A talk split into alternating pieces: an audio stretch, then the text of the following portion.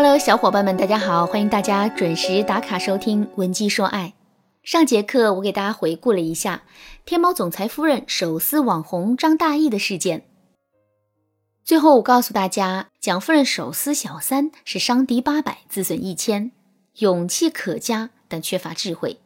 那么，智慧的挽回前任的方法是什么呢？上节课我给大家介绍了第一个方法：搜集证据，做出决断。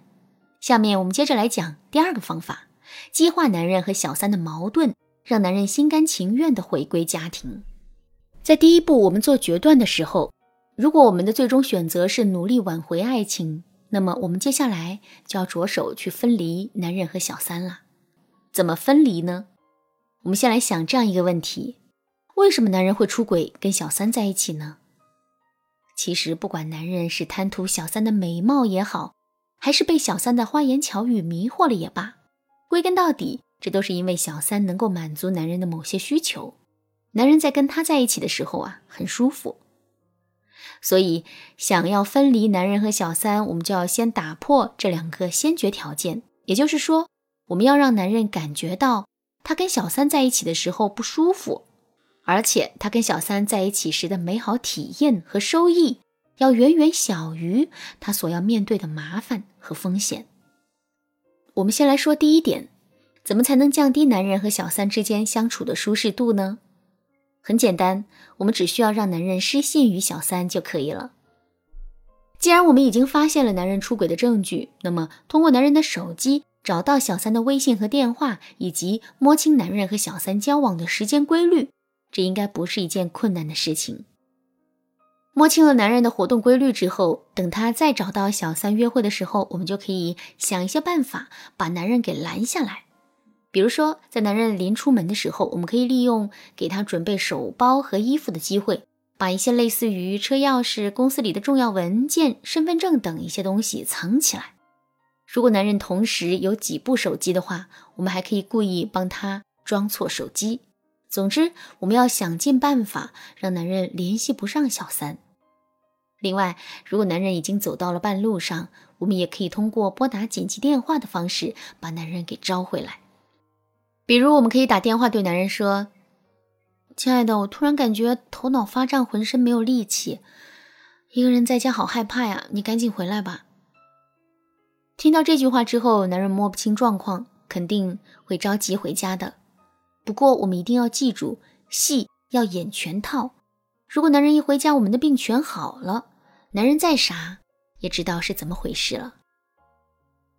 当然啦，即使我们演的再好，只用一个套路的话，时间久了之后，男人还是会有所察觉的。所以，我们时不时要变换一下花样。比如说，这次我们告诉男人自己生病了，那么下一次我们就告诉男人自己正好路过他的公司门口，想要上去看一下他。再下一次呢，我们要告诉男人说。我闺蜜好像在哪里看到你了？你现在在哪呢？没在公司上班吗？经过这样一次又一次的操作之后，男人答应小三的事情总是做不到，那么小三自然就会跟男人闹别扭，甚至是跟男人吵架。这样一来，两个人的感情自然会出现很多裂痕。当然啦，如果你觉得自己是一个很实在的姑娘，压根就不会整这些花招的话，你也可以添加微信文姬零六六。文姬的全拼零六六来获取导师的手把手指导。之后，如果我们发现男人回家的次数越来越多，陪伴我们的时间也越来越长的话，那就证明他跟小三的关系已经变得很差了。这个时候，我们还要趁机添一把火，比如说，等男人晚上睡着之后，偷偷翻出他的手机，看小三有没有给他发消息。如果有消息，并且是一些比较敏感的消息的话，我们可以偷偷的把消息给删掉。男人不知道小三发消息了，所以他自然不会回复。小三没有收到男人的消息，自然会觉得这是男人在逃避问题，在躲着他。这样一来，两个人之间的误会就产生了。另外，我们还可以经常给男人转发一些和小三有关系的文章，比如说，数据研究表明，小三绝不会甘心于在一棵树上吊死，百分之七十的小三在背后都会同时交往两个以上的男人。再比如，哪哪一个男子为了小三抛妻弃子，后来他染上了重病，小三却携巨款离开了他。我们发这些文章的目的啊，并不是为了让男人马上就相信，而是在男人的潜意识里一点一点的植入一些不好的感觉。等到男人和小三爆发冲突的时候，这些潜意识里的东西啊，就会起到火上浇油的效果。好了，说完了如何降低男人和小三相处舒适度的内容，下面我们接着来说一说如何给男人制造麻烦和风险，让他感受不到跟小三相处时的快感。在给到解决这个问题的方法之前，我们先来思考这样一个问题：如果我们现在已经握住了一个人的把柄，那么我们到底该怎么做才能让这个人由衷的感到害怕呢？把这个把柄公之于众，让男人承受最猛烈的惩罚吗？如果我们真的这样做了，其实男人只会破罐子破摔。正确的做法是，我们要告诉男人，我们已经掌握了他出轨的证据。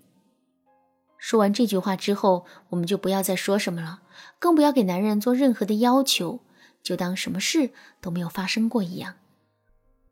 这个时候，男人的内心是最害怕的，因为我们就像一颗定时炸弹一样，随时都有可能把他一切都给炸毁。可是他又摸不清我们的心思，也不知道我们的底线，这样一来，男人势必每天都会在担惊受怕中度过。另外，我们还可以经常在公共场合说一些半透不透的话，比如说，在一家人聚餐的时候，我们就可以当着公公婆婆的面对男人说：“昨天我闺蜜哭着跟我说，她发现了老公出轨的证据，不知道该不该挑破呢？老公，你的想法是什么呢？”我们这么一说，男人肯定会手心冒汗的，但是我们又不会把这个话题深入聊下去。所以，男人每一次都会是虚惊一场。谁愿意每天都在担惊受怕中度过呢？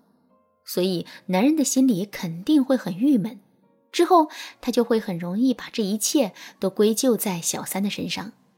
这样一来，我们就达到了离间男人和小三的目的。当然啦，离间男人和小三并不是我们最终的目的。关键是在男人回归家庭之后，我们该如何修复跟他的关系？如果你也遇到这个困扰，不知道如何解决的话，你可以添加微信文姬零六六，文姬的全拼零六六，来获取导师的针对性指导。